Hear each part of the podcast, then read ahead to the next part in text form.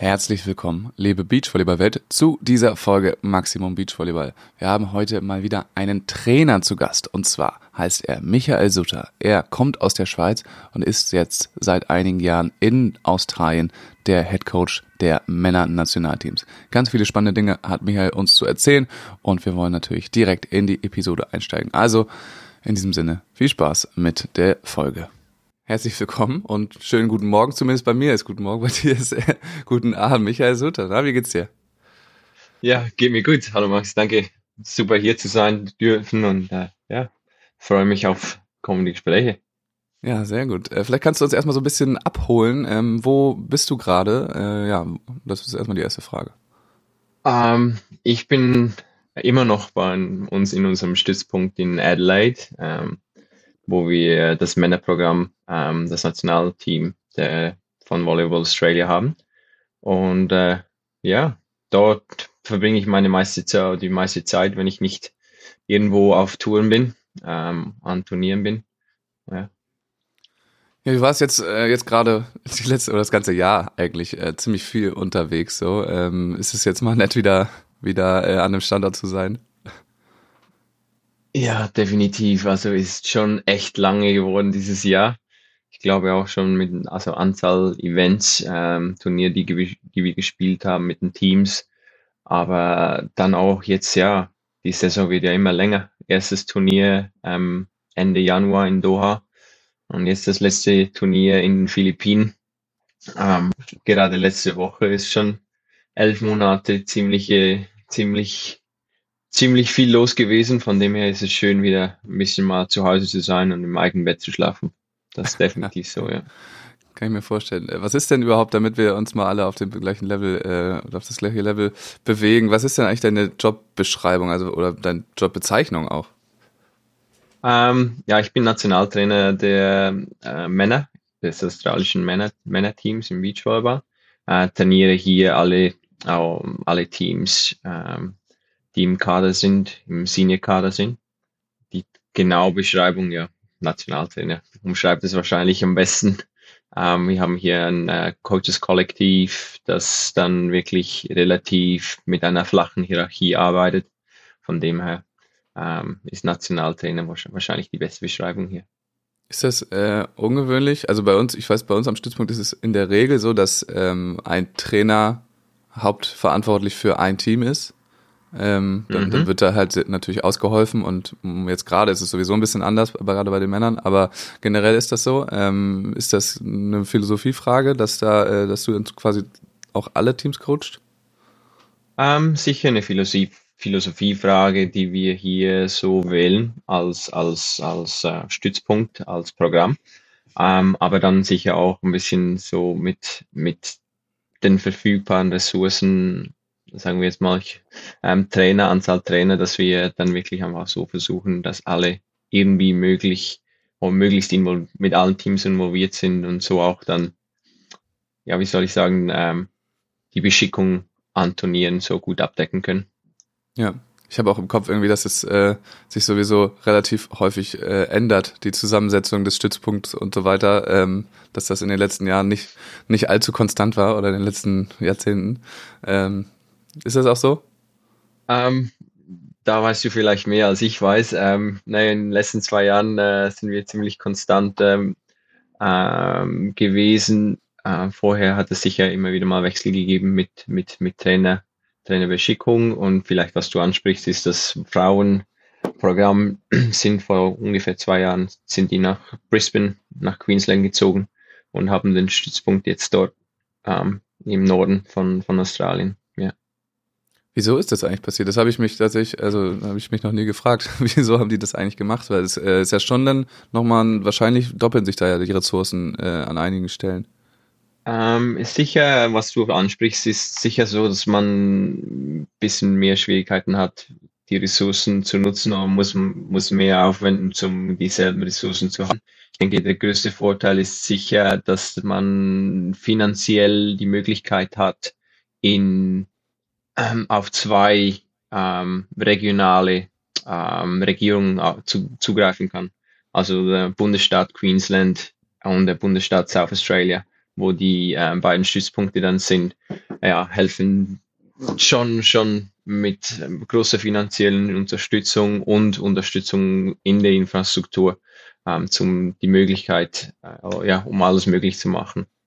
Ähm, von dem her, ich denke, das ist wohl der größte, größte positive ähm, Effekt, ähm, den man daraus ähm, holen kann. Der andere ist, dass man die Möglichkeit hat, dann halt auch Athleten, die, ja, man, ja, Australien ist so groß, mit zwei Stützpunkten hat man dann halt auch schon die Möglichkeit, ein bisschen tiefer Einblick zu bekommen, wo mögliche Talente sich dann auch halten und so ein bisschen das ganze Land abdecken kann.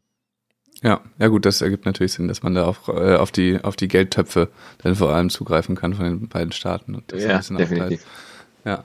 Äh, wie bist du denn eigentlich in Australien gelandet? Also du bist jetzt kein Einheimischer, das haben wir jetzt schon äh, rausgefunden, aber wie ging dein Weg nach Australien? Genau.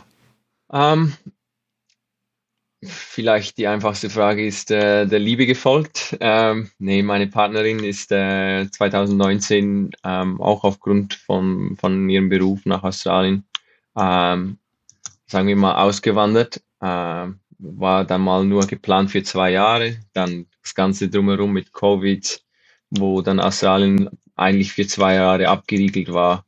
Und danach ist so, ja, dann die Schlussfolgerung gewesen, okay, das wollen wir nicht riskieren, wir wissen nicht, wie es weitergeht. Ähm, und dann habe ich nach den Olympischen Spielen in Tokio, wo ich ähm, so der Abschluss mit, den Abschluss mit Heinrich Gerson gemacht habe, dann äh, versucht, einen Job in Australien zu bekommen und war, ja, war sehr glücklich, als ich die Stelle hier in Adelaide bekommen habe und ähm, so dem, dementsprechend auch äh, Job und Privatleben sehr gut unter einen Hut kriegen kann.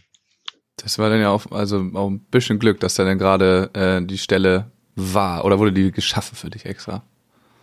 Ähm, nee, sicher, sicherlich glücklich. Ähm, ja, du, du kennst es wahrscheinlich auch, dass nach den Olympischen Spielen äh, das Trainerkarussell äh, sich ordentlich dreht. Da gibt es kaum neue Gesichter, die dazukommen, aber dann dieser Trainer trainiert, äh, trainiert dann dieses Nationalteam. Also da gibt es sicher Rotation, aber definitiv, ja, ich war definitiv äh, ähm, sehr glücklich, als ich die Stelle bekommen habe, weil ja, ist doch auch nicht selbstverständlich äh, dann am Ende. Ja, dann lass Selbst uns doch wenn mal... die Stelle frei ist oder ja. Ja. Äh, ein bisschen reingucken, wie du überhaupt, also noch, noch weiter vor quasi in dem Trainerdasein gelandet bist. Also wie, wie sieht das aus? Wie funktioniert das eigentlich? Wie wird man auf einmal ähm, letzten Endes Trainer im Leistungs- und Spitzensport im Beachvolleyball? Ja, das äh, ist eine interessante Frage und geht zurück. Pff, wahrscheinlich 2012 habe ich so zu das erste Mal wirklich dann im Beachvolleyball gecoacht. Ähm, und ja, es hat mehr begonnen, dass ich selber gespielt habe. Ich habe, habe studiert, Sportwissenschaften und Psychologie studiert in Bern, wo der nationale Stützpunkt der Schweiz ist. Ähm, und da ich dann auch dank des Studiums tagsüber trainieren konnte, ähm, wurde ich vom damaligen äh, Nationaltrainer der Schweizer Damen angefragt, ob ich um mein Partner für Sparring, äh, für sein Damenteam Sparring sein könnte. Ähm, das war so der Beginn und dann, ja, irgendwie musste ich dann halt ein Praktikum absolvieren und bin dann in, ins Gespräch gekommen mit, mit dem Nationaltrainer. Und dann, ja, Praktikum, vom Praktikum mehr oder weniger dann 2013 die Schulter auf der Box, ähm, viel gelernt, viel äh, in einem guten Umfeld gewesen, eben mit äh, Sebastian Beck, damaliger Head Coach der Frauen, mit Christoph Diekmann, der dazu gestoßen ist, mit äh, Florian Karl, der dann auch das Team komplettierte ähm, und hatte sicher ein sehr gutes Umfeld dort. Und ähm, dann habe ich mehr und mehr Verantwortung bekommen im Nachwuchsbereich, habe dort etliche Turniere, U18, U20, U22 Europameisterschaften, U21 Weltmeisterschaften und in, eben auch dann die Youth Olympic Games in, in China ähm, absolvieren dürfen. Äh, und dann 2015 hatte ich die große Chance oder ja, war ja auch per Zufall, noch nicht per Zufall, aber ähm, sehr glücklich äh, das Angebot bekommen, bei den Männern Vollzeit einzusteigen. Und ja, seitdem eigentlich wirklich vollberuflich seit 2015 im, als, als Trainer am Arbeiten. vorhin Teilzeit, wie es dann halt auch Teilzeit geht, aber ja, und dann eben, was war dann nach beinahe zehn oder elf Jahren bei Swiss Volley, war so ein Szenenwechsel sicher auch nicht schlecht, so für meine persönliche Entwicklung. Ähm, und dann, ja, dass es dann gerade das ans andere Ende der Welt geht, ist dann sicher nicht geplant gewesen ursprünglich, aber ja, sehr coole Herausforderung. Bin es am Genießen, ja. Ja, ist äh, also auch so ein bisschen reingerutscht fast. Musstest du denn dazwischendurch noch, ähm, also bei, uns in Deutschland sind wir sehr heiß auf diese ganzen Scheine immer, die ganzen Trainerscheine müssten ja. gemacht werden. Das ist alles. Ähm, musste, ja. Stand sowas für dich auch an? Ja, ich habe definitiv auch gewisse Dinge machen müssen. Ähm, es war mehr nachholen als die Scheine haben und dann ähm, das Ganze äh, ja, auf die warten zu müssen, von dem er sicher auch immer sehr, sehr gut unterstützt gewesen ähm, vom Verband. Ähm, und die Chancen bekommen dort, äh, ja, dank Sebastian Beck und seinem Team, Markus Ecker, der mich dann aufs, auf die Männerseite geholt hat, ähm, doch relativ früh schon viele Freiheiten genießen konnte und, und ja, Learning by Doing betreiben konnte. Das ist wahrscheinlich das Beste gerade im Trainer sein. Und dann äh, ja. bist du ähm, nach Australien. Was war so der größte äh, Unterschied in den, oder gab es da erstmal so einen kleinen Kulturschock? Äh, kannst du mal so ein bisschen beschreiben, wie der, wie der Schweizer Stützpunkt auch denn aufgebaut ist und dann, ähm, ja, was so der vielleicht die größten Unterschiede sind, als du dann in Australien mhm. ankamst? Mhm. Also ich denke so von der Struktur her und von der Größe her ist es ziemlich vergleichbar. Offensichtlich ja Schweiz ein kleines Land ähm, von dem her Distanzen sind alles, alles, alles relativ nahe beieinander. So ein zentralisierter Stützpunkt macht Sinn. Ja, in Australien, ja, ähm, alle Athleten leben hier in Adelaide, alle Senior-Athleten und auch Nachwuchsathleten, wo dann halt die Distanzen nach Hause ähm, deutlich größer sind. Von dem her, ich denke, das Commitment hier im Stützpunkt zu sein, ist dann, bedeutet dann schon ein bisschen mehr, als wenn, wenn man in einem kleinen Land ist. Ähm, nebst dem sicher, ja, du warst hier in Australien, du hast es ein bisschen äh, mitverfolgen können. Ähm, das Ganze, die Philosophie, wie das Spiel gesehen und angegangen wird, ist sicher ein bisschen anders. Ähm, denke, ja, es, die stärkste Charakteristik, die ich dann, die ich im Spiel sehe, ist sicher die Physik, die Physikalität, also die, die Athletik der Athleten wo es dann in der Schweiz sicher ein bisschen vergleichbarer mit Deutschland ist, sehr ein technischer Ansatz ist, versucht man hier dann sicher vom physischen ähm, das Spiel aufzuziehen und dann äh, sicher eine Form vom Power Volleyball ähm, aufzuziehen. Und wie sehr äh, durftest du oder darfst dich, äh, durftest äh, dann die, die Schweizer Mentalität mitbringen? Also wie sehr darfst du dich, darfst du deinen Stempel noch aufdrücken? Oder kannst, nicht darfst? Um, ähm, definitiv war eine interessante, interessante Erfahrung. Man will, ja, ich wollte hier anfangen und offensichtlich eine Ergänzung sein. Ich wollte nicht kommen und alles auf einmal auf den Kopf stellen. Ähm, aber selbst so mit diesem, mit diesem, ja, wie ich es versucht habe anzugehen, habe ich schon gemerkt, okay, es ist nicht so einfach und ich musste dann wirklich so das Scheibenprinzip äh, anwenden, wo ich sage, okay, Scheibe für Scheibe schneide ich ab und versuche ein bisschen von meinem Wissen ähm, hinzuzufügen. Ähm, aber dann auch fair zu sagen ist, dass, dass ich momentan mit drei verschiedenen Teams, mit, mit sechs verschiedenen Athleten arbeite, wo länger oder weniger lang Teil des Nationalteams sind und es dann sicher auch Möglichkeiten gibt, Einfluss zu haben, mehr oder weniger Einfluss zu haben auf den Athleten oder ihn zu unterstützen, dass es ihm, dass es wirklich auch ihm hilft, besser zu werden. Und ich denke, dort ist, ja, was ich gemerkt habe, zuerst muss man eine Beziehung aufbauen. Das Vertrauen sicher muss, musste mich beweisen, ein bisschen, dass ich auch was weiß und Erfahrung mitbringe und auch dann wirklich helfen kann. Ähm, aber denke, das war ein, für mich persönlich ein enorm wichtiger Prozess, um einfach auch dazu zu lernen, in eine andere Kultur nicht nur reinzusehen, aber dann auch wirklich ähm, ja, einen Impact haben zu können. Aber da ging es dann vor allem um die Beziehung zwischen dir und den Athleten, dass die sich das quasi von dir erzählen lassen, was du denn ja jetzt mitbringst aus der fernen Schweiz. Ähm, wahrscheinlich mit den Athleten war es einfacher als dann zum Teil mit, mit Trainerkollegen. Das ist wahrscheinlich die ehrlichste Antwort. Ähm, aber ich glaube, dass das, das ist Teil von, von, von der Kultur, die über Jahre aufgebaut wurde und denke, das muss man sicher auch zu einer gewissen Form respektieren. Ähm, und für mich, ja, ich habe ehrlich gesagt, ich bin mir dem bewusst gewesen, dass ich in eine andere Kultur rein, ähm, rein, ähm, ja, reingehe, aber dann wirklich habe ich es mir schon ein bisschen einfacher vorgestellt, als es am Ende wirklich war. Also es hatte da wirklich die eine oder andere Herausforderung, wie ich gedacht habe, Mann, ja, okay, das äh, fordert jetzt schon viel Geduld und, und ein anderer Approach und ich muss es wirklich noch von der anderen Seite probieren, zum, zum Erfolg oder ähm, Impact haben zu können. Und ja, hat mich nur besser gemacht, glaube ich. Aber ja, war nicht nur immer einfach.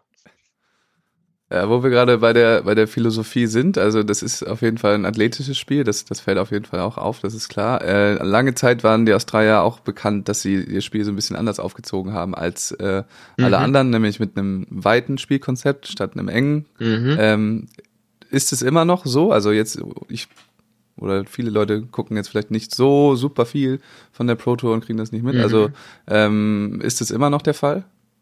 Ähm, ja und nein.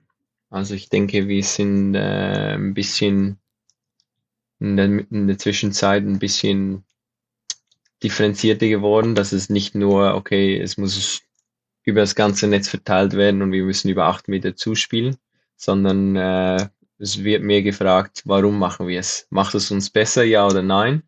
Ähm, ich denke jetzt gerade mit, äh, mit äh, Thomas Hodges und Zachary Schubert zeigt es sich, dass das nicht zwingend immer so gespielt wird. Es hat diese, diesen Spielzug oder dieses Zuspiel auch im Repertoire, aber dann eben halt wirklich verbunden mit, macht es Sinn und welche Spielsituation oh, ähm, wollen wir kreieren, damit wir dann wirklich auch im Vorteil sind, wenn wir das Spiel breiter gestalten. Klingt erstmal logisch auf jeden Fall.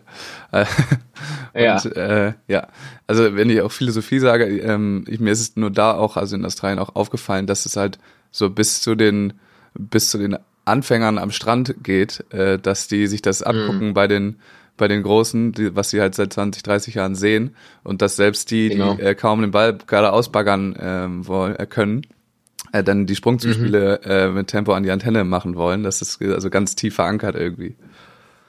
Ja, ja, na, ich denke, das, das ist so. Der Anfang von, hey, wie, ich, der, das ganze, ganze Spielstil kommt irgendwie von, okay, wir müssen was anderes machen, um diese Lücke zur Weltspitze zu schließen. Und das andere war dann eben einfach in der Philosophie, okay, wir, wir spielen das Spiel ein bisschen anders. Ähm, zum, zum auch die, die physischen, sagen wir, Überlegenheit, sagen wir jetzt einmal so, ähm, ausspielen zu können. Aber dann ja, das ist sehr tief verankert und, und ja, in der Zwischenzeit sehen wir es mit, mit den, ähm, mit ähm, Schweden, ähm, mit, mit äh, USA, Banish Parteien, dass, dass immer mehr und mehr Athleten dann eben auch auf den ähm, ja, Angriff auf den zweiten Kontakt oder Sprungzuspiel oder flaches Zuspiel nach außen ähm, ja in das ganze Spiel eingebettet wird. Aber es ist definitiv interessant zu sehen, dass jedes, jedes Kind, okay, ich will Sprungzuspiel machen, aber das, das Warum ist nach, dann nicht immer klar. Nee, nicht ganz. Ähm, jetzt sieht man, du hast es gerade gesagt, dass die Schweden und die Amerikaner und eigentlich auch also viele andere Teams das jetzt so langsam in ihr Spiel einbauen. Jetzt machen das aber die Australier ja schon seit, seit äh, über 20 Jahren so ungefähr. Ähm, mhm. Hat sich das, und jetzt merkt man ja, dass es sich halt auch äh, im ganzen Spiel von allen so ein bisschen durchsetzt. Ähm, mhm. Ist das, ja, warum glaubst du, ist das so, dass damals war es halt wirklich so, ach, die, da, die Australier machen ihr Ding da irgendwie, ähm, mhm. lass sie mal machen. Und jetzt hat sich das so richtig in den mhm. Mainstream gebracht. Ähm, woran liegt das? Woran die, mhm. Warum die Spätzündung? Ähm, Ja, ich denke, das Prinzip oder die Philosophie hat ja definitiv sehr, sehr viel gute Aspekte dabei oder Aspekte dabei, wo, wo es einen Vorteil bringt für das Spiel. Also macht es dann halt da doch wirklich deutlich schwieriger, ähm, ja, Block Defense zu spielen und äh, erfordert viel Service-Druck, um das, das, den Spielaufbau so zu, zu, zu, zu stören. Ähm, warum kommt es jetzt? Persönlich denke ich, dass die Schweden es einfach hinbekommen haben, es technisch sehr, sehr gut auszuführen. Und die technischen Skills, wie du vorhin gesagt hast, die Kinder am Strand, die wollen es so spielen, aber die wissen nicht ganz genau, wie und was es erfordert, zum wirklich ohne Fehler sehr präzise dieses, diese, diese, diese Art zu spielen aufzuziehen. Und die Schweden, die beiden Jungs, die haben definitiv ähm, vom ersten zum zweiten bis hin zu den, zum dritten äh, Kontakt, ähm, ja, beherrschen sie es technisch sehr gut. Und ich denke, warum hat es bei Australien nicht immer funktioniert oder nicht nur funktioniert in den letzten 20 Jahren? Ähm, denke ich schon auch, dass die technische Ausbildung nicht den ersten Stellenwert hat. Denke ich auch, ähm, viele, viele Athleten, die wir hier haben im Nachwuchs, die beginnen mit 18, 19 Jahren wirklich intensiv Volleyball zu spielen, wo dann in Europa halt ja alle schon irgendwie mit 12 oder 13 in einem Stützpunkt sind und eine technische oder in einem Club sind und eine technische Ausbildung bekommen. Ähm, von dem her denke ich, die technischen Limitationen zum Spielstil, die sind sicher vorhanden hier in Australien, die man irgendwie versuchen muss zu überkommen, zum dann wirklich fähig ist, zum, zum absolute Spitze auch sein, sein zu können. Warum fangen denn die Kinder so spät an erst in Australien? Ähm, verschiedene Gründe. Also ich denke, die größten Sportarten, die Volleyball hier als Konkurrenz hat, ist Australian Football, ähm, äh, Cricket, ähm, was haben wir noch? Rugby, like uh, Rugby, like Sportarten, die, die wir vielleicht jetzt so nicht kennen. Also Australian Rules Football ist wirklich nur, wird nur hier gespielt. Und da werden extrem viele, viele Jungs vor allem dann einfach sehr früh dann schon, also die, jeder, jeder Australier spielt eine der drei Sportarten, ähm, aber nicht wirklich Volleyball. Und dann gibt es im Volleyball kein Clubsystem, also du spielst in der Schule, spielst du, kannst du Volleyball wählen aber das ist dann ja ein Schul, Schulsystem. Und, den, und ab Jahr 12, was ist das, ähm, 16 Jahren, 15, 16 Jahren, verlässt du dann die Schule und du hast dann eigentlich keine Möglichkeit, wirklich in einem Club Volleyball zu spielen. Von dem her, die Struktur ist definitiv nicht so verankert oder nicht existieren, die dann wirklich schon ähm, eine technische Ausbildung in den jungen Jahren zulassen würde. Aber gibt es da irgendwelche ähm, positiven Tendenzen, dass sich da irgendwas tut? Ähm, es sind ja jetzt auch mehrere äh, große Beachvolleyball-Events einfach äh, und sogar auch Hallenvolleyball, internationale Events, wo viel Geld reinfließt und so. Gibt es da vielleicht so einen kleinen Leuchtturmeffekt? Ah, definitiv. Also ich glaube gerade im Beachvolleyball mehr und mehr ähm, Kids, die dann auch ähm, Volleyball spielen, eben mit den Olympischen Spielen, Silbermedaille in Tokio von Mädels, Clancy in ähm, Artaco del Solar. Ähm, aber versuchen schon auch schon da, die Indoor-Seite zu professionalisieren, mehr und mehr Stützpunkte.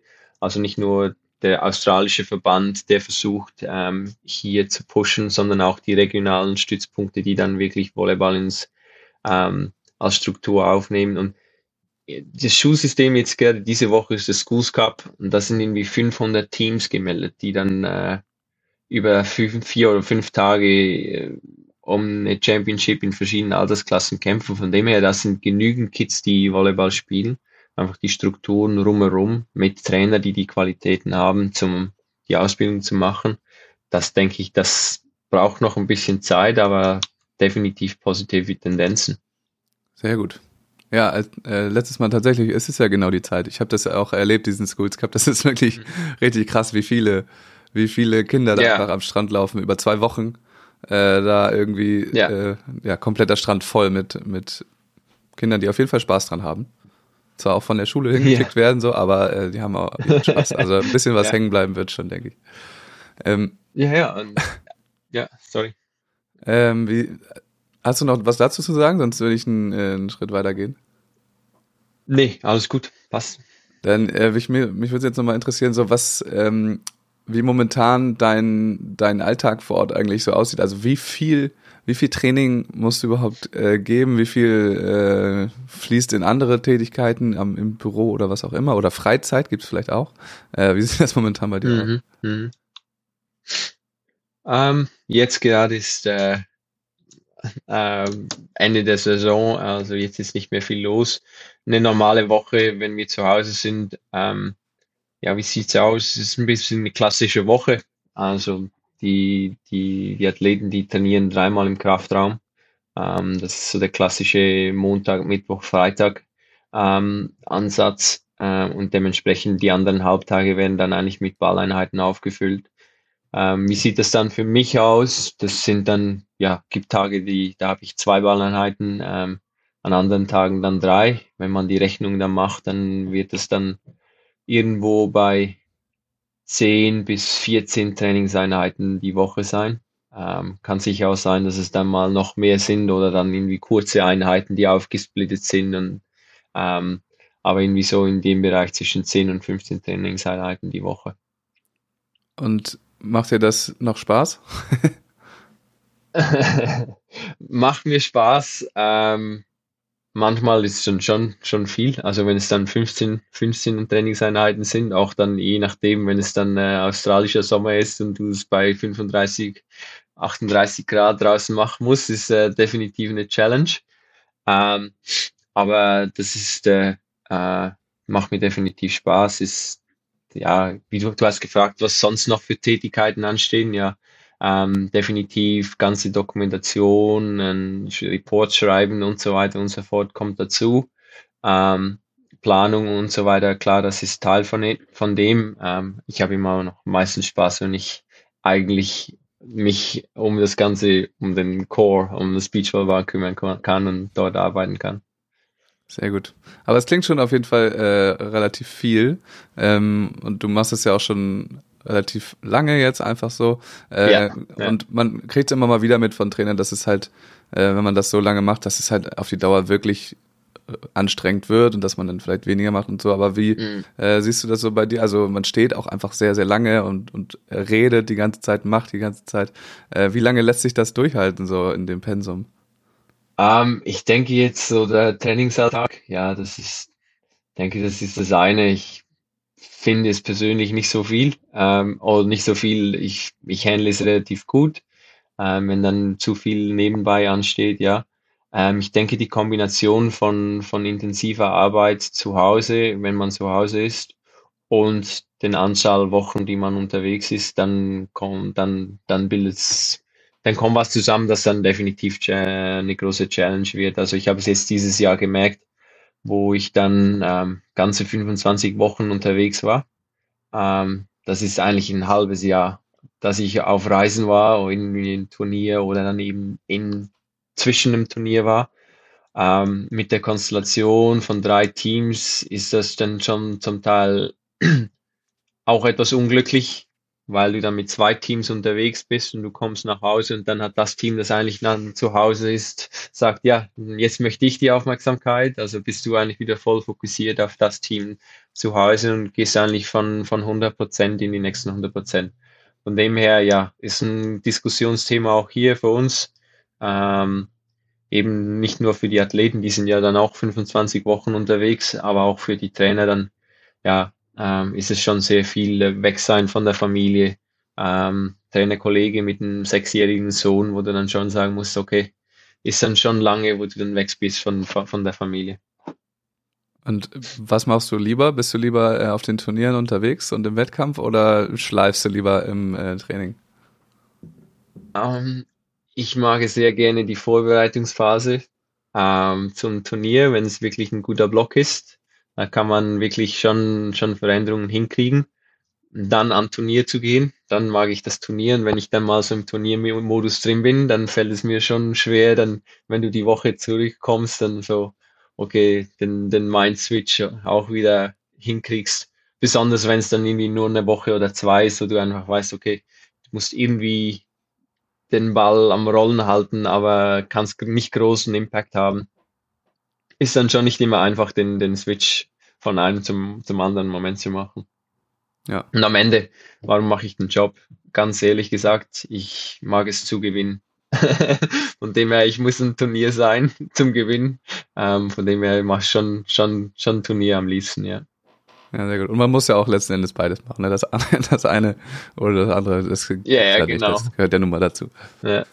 Ähm, einmal so, ähm, du hast jetzt gesagt, ihr, wart, ihr seid lange unterwegs und es fällt auch auf, wenn man jetzt äh, in die Ergebnisse und so reinguckt, jetzt gerade auch bei, äh, bei Zach und Thomas, dass ihr einfach wahnsinnig viel spielt. Äh, also dass auch im ja. Vergleich zu den anderen Teams, da, es gibt welche, die, die machen es ähnlich oder noch mehr, so wie die Spanier, ähm, die, die spielen noch ja. mehr, aber sonst seid ihr schon damit in der Spitzengruppe dabei. Ist das so ge gewollt, gedacht? Habt ihr gesagt, wir spielen jetzt immer ganz viel?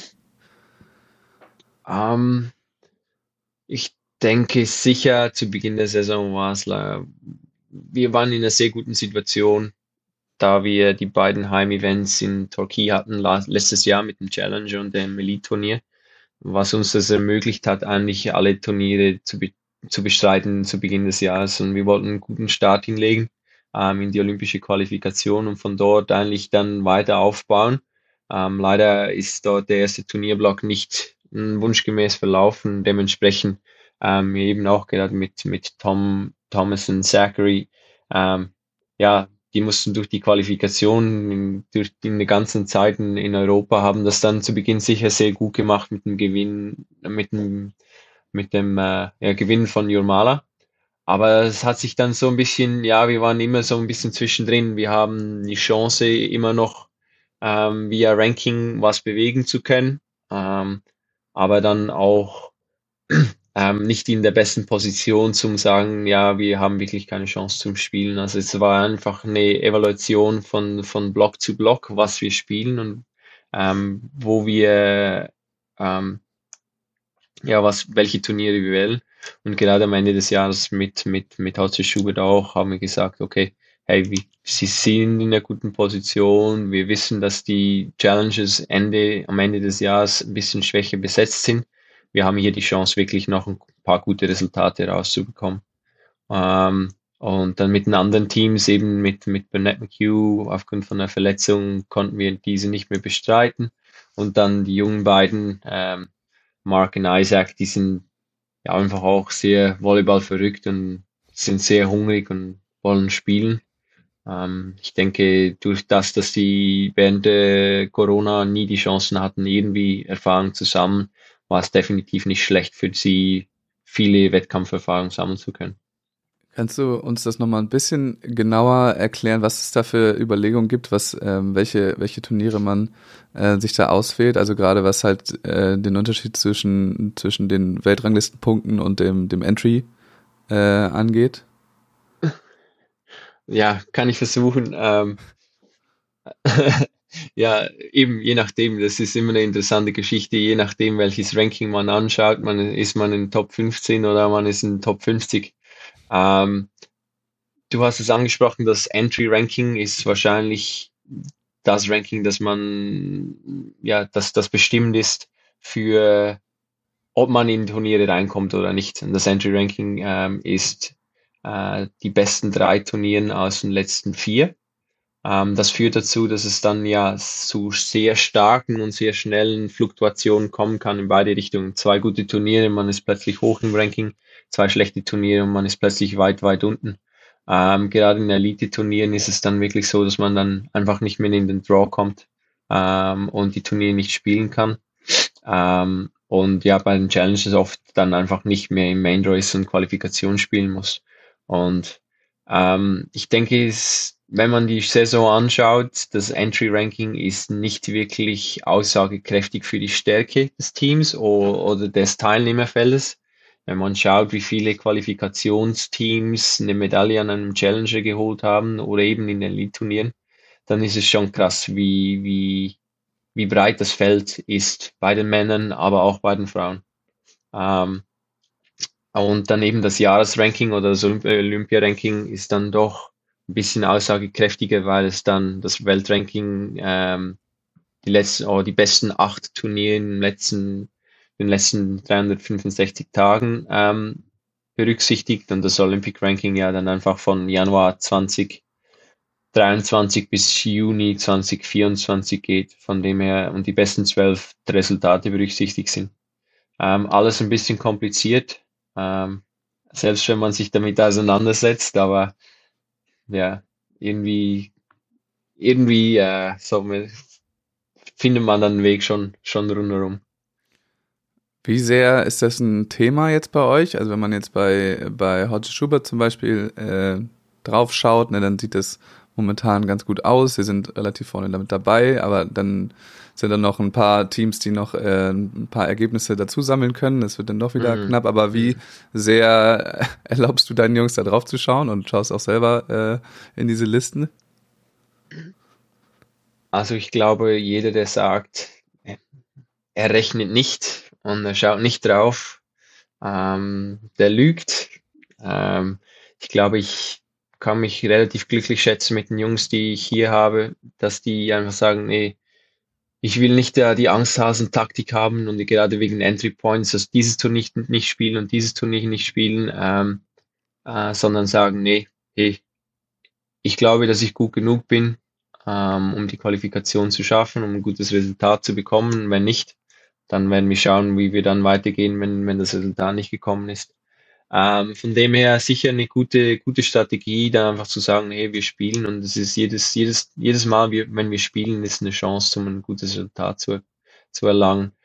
Ähm, mit Hodges Schubert für das Olympic Ranking, ich denke, ist eine gute Position. Ähm, wir haben immer noch drei Resultate, die, die klar abfallen, ähm, die wir verbessern müssen, äh, würde ich sagen, um wirklich dann einen olympischen ähm, Platz zu sichern.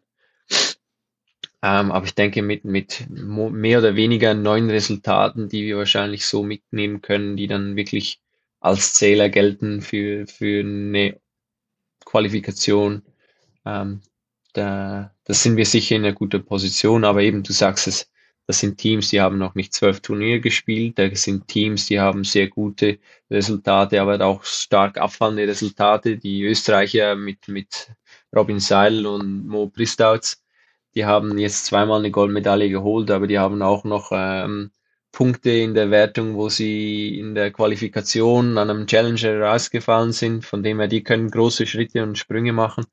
Und was man da nicht vergessen kann, ist, äh, wenn man Podestplatz an Elite holt, das zählt beinahe doppelt. Also mit einem Ausreißer nach oben und plötzlich ist man wieder zurück im Rennen, im Rennen um die Olympiaplätze via Ranking.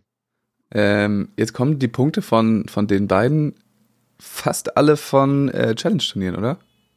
Genau, ja. Das wird ja dann nochmal äh, sehr spannend am Ende. Also es ist ja nun mal die erste Pro Tour-Saison.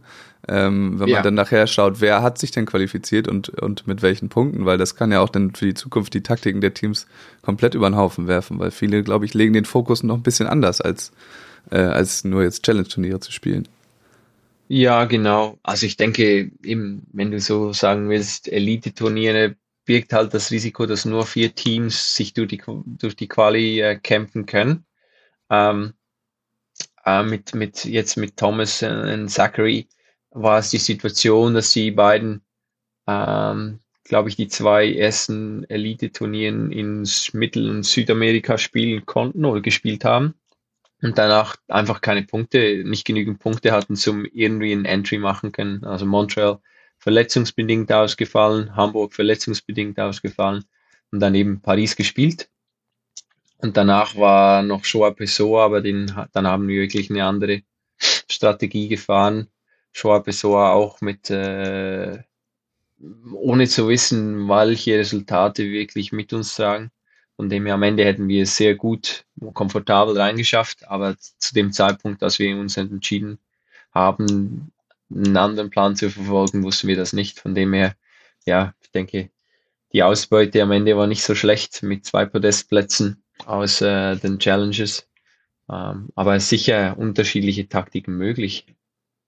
Ja, also wie gesagt, ich, ich finde es spannend, nachher das zu sehen, so, so aufzuschlüsseln, so guck ja. mal, wie viele ja. äh, Ergebnisse, weil es werden nicht alle von, von Elite kommen, es kommen ja auch äh, ähm, 17 Teams über die Liste rein, ne? da werden nicht nur Elite-Ergebnisse sein, dann wird es auf jeden Fall interessant, wenn sich dann da die, äh, die Trainerteams ransetzen und, und schauen, ähm, wo denn die Punkte eigentlich alle herkommen.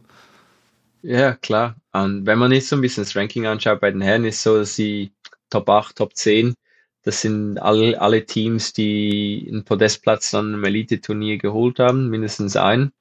Ähm, mehr oder weniger die, die Resultate über die Lead-Turniere reingeholt haben. Und dann, ich denke, die restlichen sieben, sieben acht Plätze, die wir dann äh, da haben, das sind dann die Teams, die sich dann auch auf dem Challenger sich durchbeißen oder durchgebissen haben und dort gute Resultate geholt haben.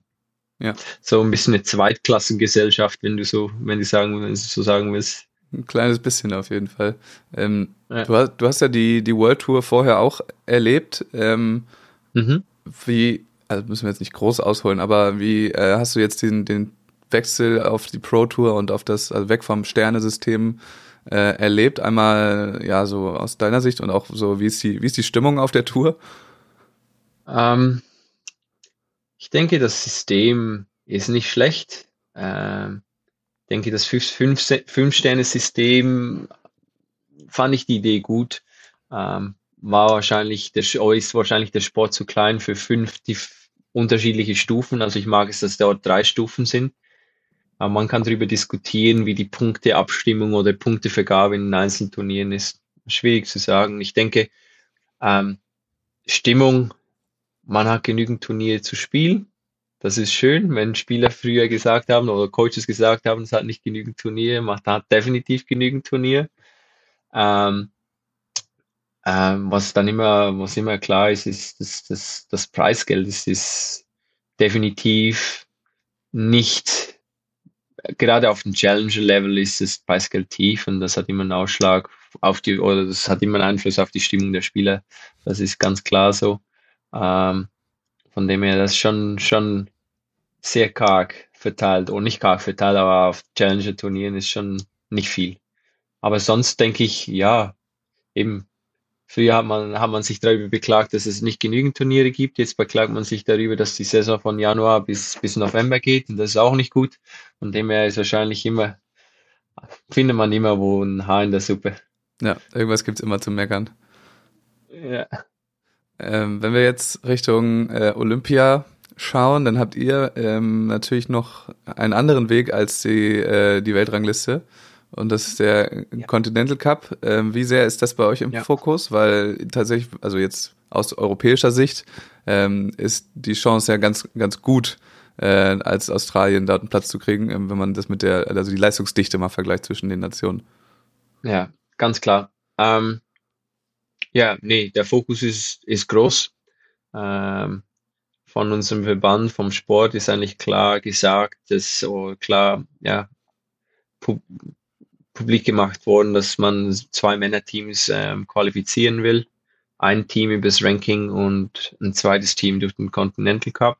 Ähm, ich denke, wir sind dort auf einem guten Weg, eben das eine Team übers Ranking hinzubekommen, was dann eben auch das erste ermöglicht, dass wir ein zweites Team mit einem, oh, ein zweites Team qualifizieren können ähm, durch den Continental Cup. Der Fokus ist schon groß. Also ich denke jetzt eben Team, Team, wenn du sagen willst, Team 1 hier, ähm, guten Kurs via Ranking und die anderen beiden Teams, die sind eigentlich ohne Chancen via Ranking ähm, noch irgendwie reinzukommen und die werden den Fokus haben, äh, den zweiten Spot via Continental Cup zu bekommen und ja, eben, wie du sagst, die Leistungsdichte ist sicher kleiner. Da haben wir China, Neuseeland, Thailand zu bekämpfen. Japan, die haben viele Teams, aber Qualität definitiv auch ähm, nicht so hoch. Von dem her ähm, ja, wenn man den europäischen Continental Cup anschaut, äh, dann äh, wird es schon deutlich schwieriger sein dort.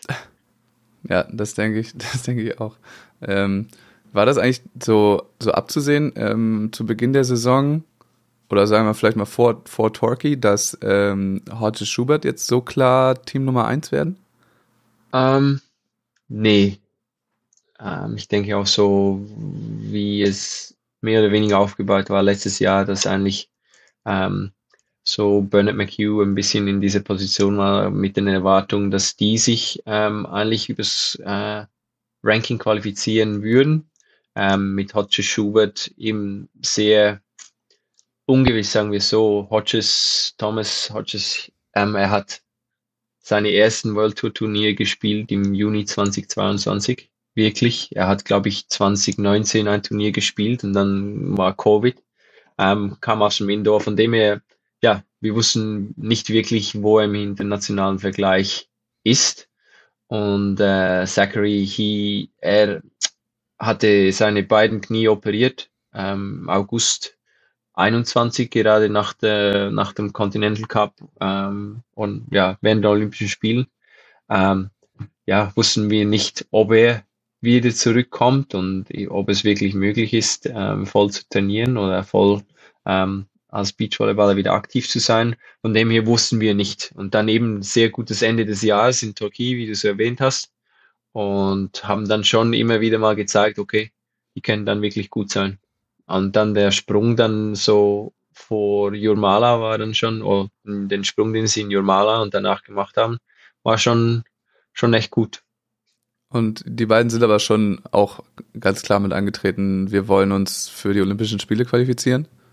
Ja, ja, glaube ich, das, das hat jedes Team der Anspruch, das hier ist. Das ist schon klar. Okay. Ja, ist ja nicht immer so. Es gibt ja auch Teams, die sagen, okay, wir wollen uns jetzt entwickeln und wir wollen 28 oder so äh, oder kriegen das ja. vorgegeben. Ähm, aber ja, das, ja. das war so. Nee, nicht hier. Nee, nee, das war ganz klar. Ich denke auch gerade mit dem Continental Cup, wo, wo du es angesprochen hast, wo eine sehr reale Chance ist, sich zu qualifizieren für die Olympischen Spiele. Da hat dann schon halt jeder zumindest nicht einen Anspruch, aber zumindest die Ambition, sich dann schon für diesen Platz zumindest dann stark zu machen. Ja. Nicht schlecht. Ähm, also nicht die, nicht die allerbesten Voraussetzungen gewesen vorher, also ein bisschen überraschend mit OP und so weiter und noch nie gespielt, ist krass. Was, weißt du, was mir auffällt? Ähm, bei bei äh, Hodges Schubert und dann McHugh Burnett dazu, dass die äh, gefühlt alle vier der exakt gleiche Körpertyp sind. Wahnsinnig lange Beine ja. und lange Arme. Ja. Äh, ist das Zufall oder ja. wird, wird da irgendwie äh, nachgescoutet? Ähm, ist wahrscheinlich schon Zufall. Ähm, eben mit Chris McHugh, äh, sicher lange Beine, ist ein bisschen, ein bisschen bulliger. Ähm, aber wenn du dann schaust, wen wir als auch im Nachwuchs haben, dann findest du den einen oder anderen, der genau dasselbe Typ hat.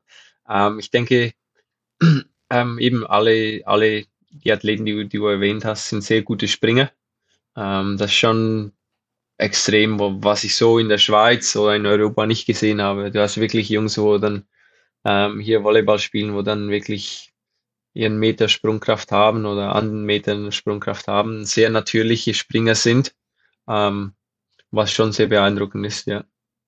Aber das ist dann, die, die wandern euch zu oder gibt es da irgendein Scouting-Programm, so dass da äh, irgendwo geschaut wird? Ähm, ja, das ist dann mehr wirklich einfach, okay, spielt Volleyball und daneben jetzt, wir haben eben die, die verschiedenen Le ähm, Level von, von, von Programmen, eben das State Program von, von South Australia auch, wo dann einfach Athleten durch das Programm zu uns ins Nationalteam kommen. Aber klar, da ist sicher eine, eine Form von Scouting vorhanden. Ähm, wir müssen immer schauen, dass äh, dann diese Kids dann nicht in äh, Footy, in Australian Rules Football ähm, abwandern, weil ja Länge ist dort auch extrem erwünscht. Von dem her sind, sind wir dort sicher in Konkurrenz mit denen, aber ich denke, wir sind doch relativ glücklich mit, mit dem Spielermaterial, das wir hier haben und dass die Jungs, die wir haben, auch Volleyball gewählt haben, ja. Ja. Ich stelle mir gerade vor, was wäre, wenn, wenn Volleyball mal die Nummer 1 Sportart irgendwo wäre, weil letzte Woche hat schon äh, Alexander Samoylovs erzählt, dass bei denen eben die Basketballer alle Athleten wegklauen. Ähm, mhm. Und bei uns äh, in Deutschland sind es verschiedene, sind Handballer vor allem, die, äh, wo dann eben ja. die großen athletischen dann irgendwie landen. Äh, äh, da wird dann schon, ja, verpassen wir viel als, als Sportart. Ja, ja. Und eben mit dem Australian Full uh, Rules Football, dort haben wir keine Chance. Wenn du dort einen Rookie-Vertrag bekommst in der ersten Liga mit, mit 17 oder 18 Jahren, dann verdienst du deine 80.000 äh, Australian Dollars, also in die 50.000 Euro im Jahr. Wo du dann einfach, ja, du hast noch nicht gespielt, also klar spielst du irgendwo, aber da gibt es wirklich auch Quereinsteigerverträge und alles Mögliche, wo die dann einfach Verträge mit Geld zahlen können. Von dem her, ich glaube, jeder, der hier ist, will wirklich auch Beachvolleyball spielen und nicht anderes machen. Von dem her, das ist schon gut. Und im Beachvolleyball kannst du denn froh sein, wenn du nicht drauf zahlst. Ja, genau. ähm, Mike, jetzt ist gerade das äh, Pro Tour Final parallel. Ja. Ähm, und zum Beispiel ist heute, glaube ich, das Spiel oder in so ein paar Stunden ist äh, Arman Helwig gegen Mulsorum. Ähm, mhm. Was, äh, wie, ist, wie ist deine Einschätzung? Ähm, ja, jetzt nicht, wer, wer gewinnt das, aber so, ja, schon, was glaubst du, wer kommt jetzt diesmal da on, on top raus? Es gibt da ja so ein kleines Battle zwischen den absoluten Top-Teams momentan. Äh, wer, wer setzt sich da äh, durch? Jetzt in diesem, in diesem Spiel oder? Allgemein. Ja, ich meine, das ist eher, also es zielt eher auf so ein bisschen größer, äh, größer ab. Also mit gerade klar mit den Olympischen Spielen am Ende, die jetzt irgendwie schon absehbar sind, auch so ähm, fragt man sich, weil man sieht dieses Duell jetzt nicht mehr allzu oft, weil da auch taktiert wird natürlich und die brauchen nicht viel zu spielen einfach. Ähm, ja, ja. Und dann bin ich halt gespannt, so was deine Einschätzung ist, äh, wer da ganz am Ende vielleicht on top rauskommt. Ähm, ja, das ist eine gute Frage. Ja, die, die beiden, beiden Schweden machen schon gut, ähm, sehr konstant, ähm, sehr komplett in allen Elementen. Ähm, denke, so in den letzten paar Duellen dann auch mit Norwegen hat schon immer gezeigt, dass es eine enge Kiste ist. Ähm, bei den Norwegen ist immer so ein bisschen Frage, wie viel, wie viel, wie viel ja, Feuer ist, ist, haben die beiden noch, wie viel trainieren die? Ich denke, die sind im Moment sehr, wie du sagst, am Taktieren die spielen gerade, was sie spielen müssen und die sind einfach dann ready, wenn sie, äh, wenn es wieder um olympisches Gold geht. Also ich denke, die sind dann definitiv sehr stark dabei. Ich weiß nicht ganz, wo die sehen. Ähm, für das Duell würde ich sagen, dass das ein 2-1 für Schweden. Ähm, für das World Tour Finals, ich denke, Schweden, Nikolai Kotafava und ja, Katar. Katar werden, werden, werden auch eine, die werden eine Bronzemedaille holen an ihrem Heimevent, denke ich. Heimturnier. Aber glaubst du auch, dass die, ähm, oder auch die Teams, die du jetzt gerade genannt hast, dass die dann auch nachher um das olympische Gold mitspielen nee, werden? Das würde ich nicht sagen. Ähm, definitiv, da würde ich Norwegen, Schweden, die Tschechen mit ihrem Weltmeistertitel haben definitiv bewiesen, dass die doch jetzt auch, die haben sich Jahr für Jahr immer höher ähm, raufgekämpft. Die würde ich sicher auch in die Top 4 nehmen. Und dann als Team 4, ja, vielleicht die Polen oder daneben Nikolai Gottafava. So eins der beiden. Das ist nicht ganz sicher, aber ich denke so die Top 3, die ich genannt habe. Ja, und wer dann am Ende da rauskommt, äh, das ist dann auch noch ein bisschen Glück dabei wahrscheinlich so. Ja, genau, noch ein bisschen Glück. Ja. Sind schon die Mit Auslosung und alles, alles ja, drum und ja, dran, aber ja. Sowieso, das wird ja auch, wird ja viel gelost heutzutage. Das ist sowieso auch so ein Thema, das jetzt gerade bei den ähm, Damen im letzten Turnier auf den Philippinen wieder, dass mhm. äh, ich glaube drei Gruppenspiele, zweite Gruppenspiele ja. ausgefallen sind. Ähm, das kriegt ihr ja sicherlich auch mit. Äh, habt ihr auch schon mal eins aufgegeben? Nein, äh, keins aufgegeben. Ähm, wir hatten in Thailand haben wir profitiert von dem Spiel, das aufgegeben wurde. Äh, kann ich auch äh, erzählen, dass äh, der eine meiner Spieler dann äh, extrem äh, angesauert war, war, war richtig äh, pisst, weil er nicht spielen konnte. Ähm, er hat alle seine äh, Koffeintabletten genommen und konnte dann nicht spielen. Dann, ähm, nee, aber das, ja, der Spielmodus, der dann halt einfach dort nicht ganz durchgedacht ist. Ähm, und ja, der, der Anreiz, das Spiel zu spielen, ist nicht immer da. Oder dann eben, wenn es sehr heiß ist, dann vom Vorteil, wenn du ein Spiel weniger gespielt hast.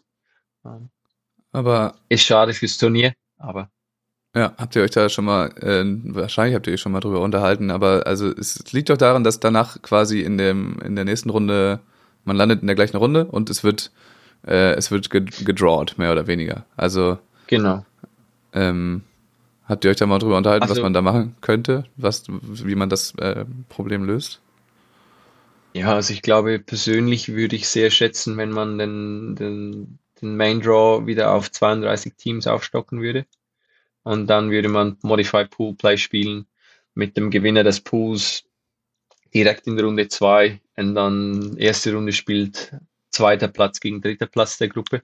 Ja. Und dann wäre man das Problem los, wenn man sagen will, nee, wir bleiben irgendwie ähm, bei den 24 Teams, dann sagt man, ja, wenn du die Gruppe gewinnst, du kriegst extra 50 Punkte ähm, oder kriegst extra 1000 Dollar Preisgeld obendrauf, wo du einfach so ein bisschen Anreiz hast, wo du dann einfach sagst, okay, wir müssen nichts am Spielmodus ändern, aber man hat irgendwie einen externen, externen Anreiz trotzdem das Turnier äh, oder trotzdem das, das zweite Spiel zu gewinnen. Ich denke, das wäre irgendwie relativ einfach ja. ähm, anzupassen. Aber ist definitiv jedes Mal eine, eine Thematik. Äh, äh. Ja, also es gibt auf jeden Fall genug Ideen. Allein das schon. Also es gibt, glaube ich, es gibt tausend Ideen, wie man äh, ja, ja, das genau. Spiel einfach stattfinden lassen kann. Ja. Ohne dass jetzt da, ja. also eher mit Anreizen für ähm, für die Gewinner. Ich habe jetzt viel gelesen, auch so Leute sagen, ja, wenn man dann halt mal aufgibt, dann ist man halt ausgeschieden. Das ja, geht also, auch irgendwo, aber gibt andere, gibt, gibt andere Beispiele oder gibt Beispiele aus anderen Sportarten, wenn ein Spiel geschmissen wird, dann bist du aus dem Turnier. Ja, kann schon schon auch eine Möglichkeit sein. Ich kann mir gut vorstellen, dass, äh, dass da reagiert wird, weil das ist natürlich auch alles andere als attraktiv für das Turnier vor Ort, als auch für die Übertragung. Ja. Äh, die Promoter und ja, die genau. Sponsoren denken sich, was ist das denn jetzt? Ja. Ich habe das Spiel doch bezahlt, ja. dass hier das ja. gespielt wird. Genau. Ja. Und die, ja. Absolut, ja. ähm, Mike, wir bewegen uns aufs, äh, aufs Ende zu. Ähm, mhm. Wie war es für dich jetzt, äh, eine Stunde lang Deutsch zu sprechen? Ja, ich glaube, ging ganz gut. Habe schon immer wieder gemerkt, dass ich gerne das englische Wort auch benutzen würde.